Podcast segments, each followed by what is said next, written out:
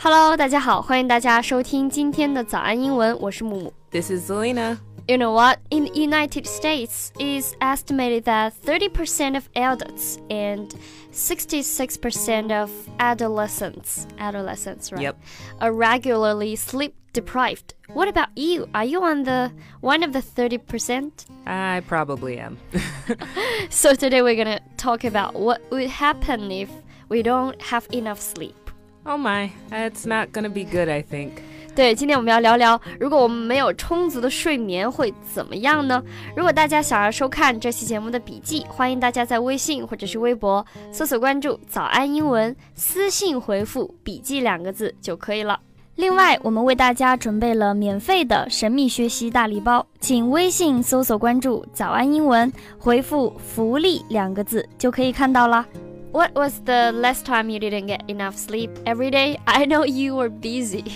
Uh, it's been a while. Usually my cat wakes me up in the middle of the night. 嗯，还好有一只小猫可以天天把它弄醒。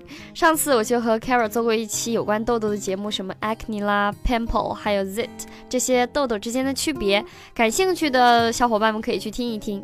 为什么今天又会提到痘痘呢？我觉得熬夜和长痘痘有关系。 Yeah, so staying up can cause acne and give Yeah. you pimples, and it's very bad for your skin. Also, because sleepiness may also cause inflammation. 没错，就是这个缺乏睡眠会引发炎症，这个 inflammation 就是炎症的意思。 Even if you are using acne products, not getting enough sleep can ruin your efforts to clear up breakouts and can eventually worsen your acne condition. 没错，就是我们不仅呢需要有非常充足的好的睡眠，护肤也是非常重要的。A combination of plenty of rest and a good skincare routine will will undoubtedly improve your skin condition.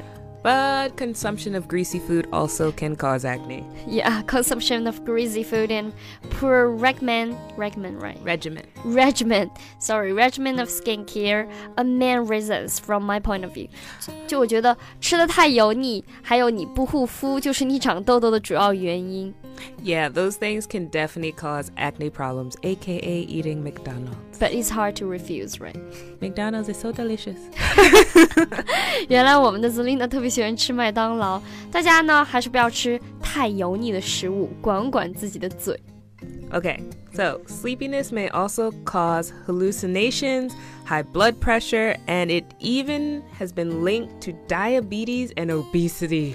Sound scared。 刚刚出现了这样几种我们可以学到的一些词汇，比如说 hallucination 就是出现幻觉，high blood pressure 高血压，diabetes 糖尿病以及 obesity 就是肥胖。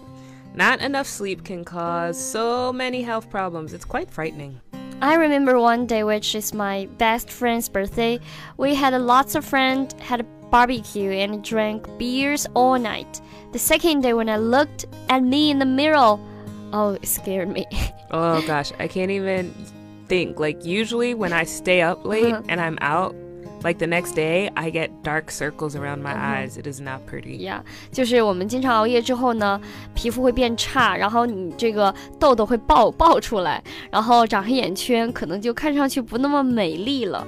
After that day, I said to myself that I'll never stay up again. Oh my goodness. But still, I try not to, but it's almost impossible. Mm-hmm. Sometimes we can sleep, but we don't want to. There are some people, for a handful of people on this planet, who carry a rare inherited genetic Oh. mutation. Sleepiness is a daily reality.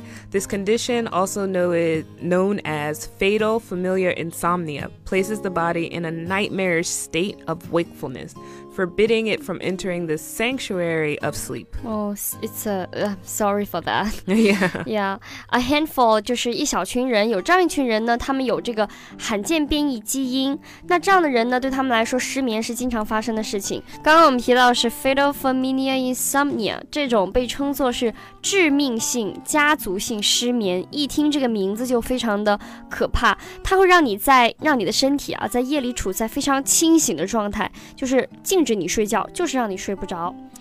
Oh, it sounds scary. It is, and within months or years, this progressively worsening con- condition leads to dementia and death. Dementia. Ah, Yeah, dementia. Yeah. That is a general term for like the decline in mental ability, severe enough to interfere with daily life, like memory loss is an example. oh no.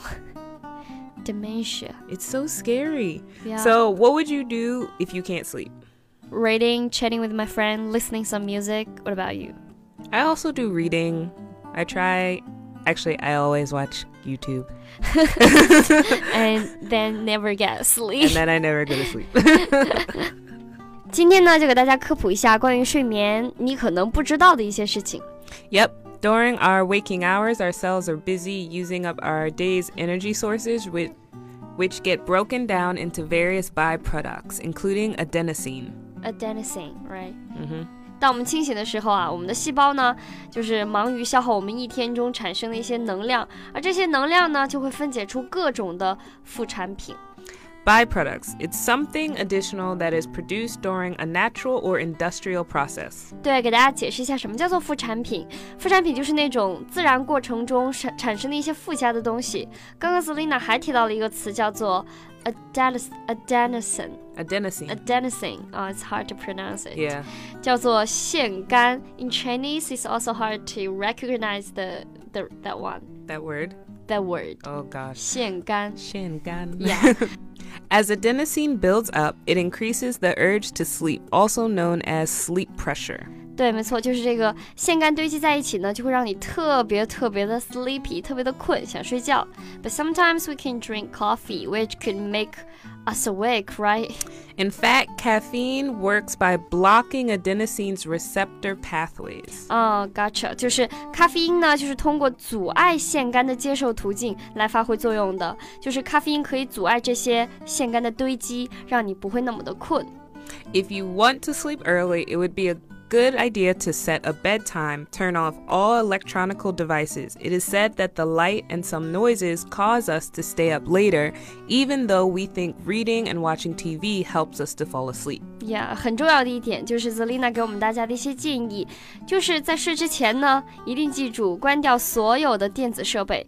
还有他说啊，这个灯光和噪音都会让我们睡不着，所以看书和看电视并不一定能够帮助我们入睡。但是 我觉得看书能够帮我入睡。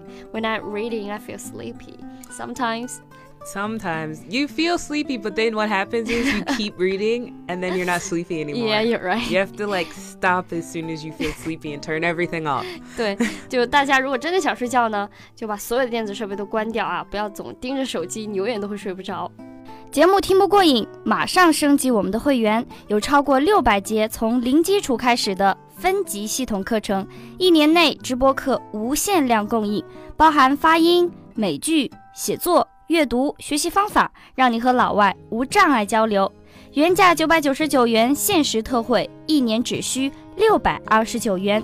了解以及购买课程，请微信搜索关注“早安英文”，回复“会员”两个字就可以了。今天呢，我们聊一聊睡眠，希望大家每天可以早睡早起，早点放下手机，不要长痘痘了。So, today we learned about sleepiness and how you should really get enough sleep, how it affects your bodies with pimples, and it can raise obesity and diabetes, which is very, very dangerous. So, sleep more, please. Yeah, Turn off everything. Go to sleep. sweet Zelina 。好了，这个天气又变凉了，天气突然就变凉了，感觉自己又要感冒了，声音又要变成很闷的烟嗓了，所以注意， 这个大家一定要注意保暖。这期节目呢，我们就聊到这里了。All right, so this is it. 下期见. Yeah, good. Yes. Bye bye.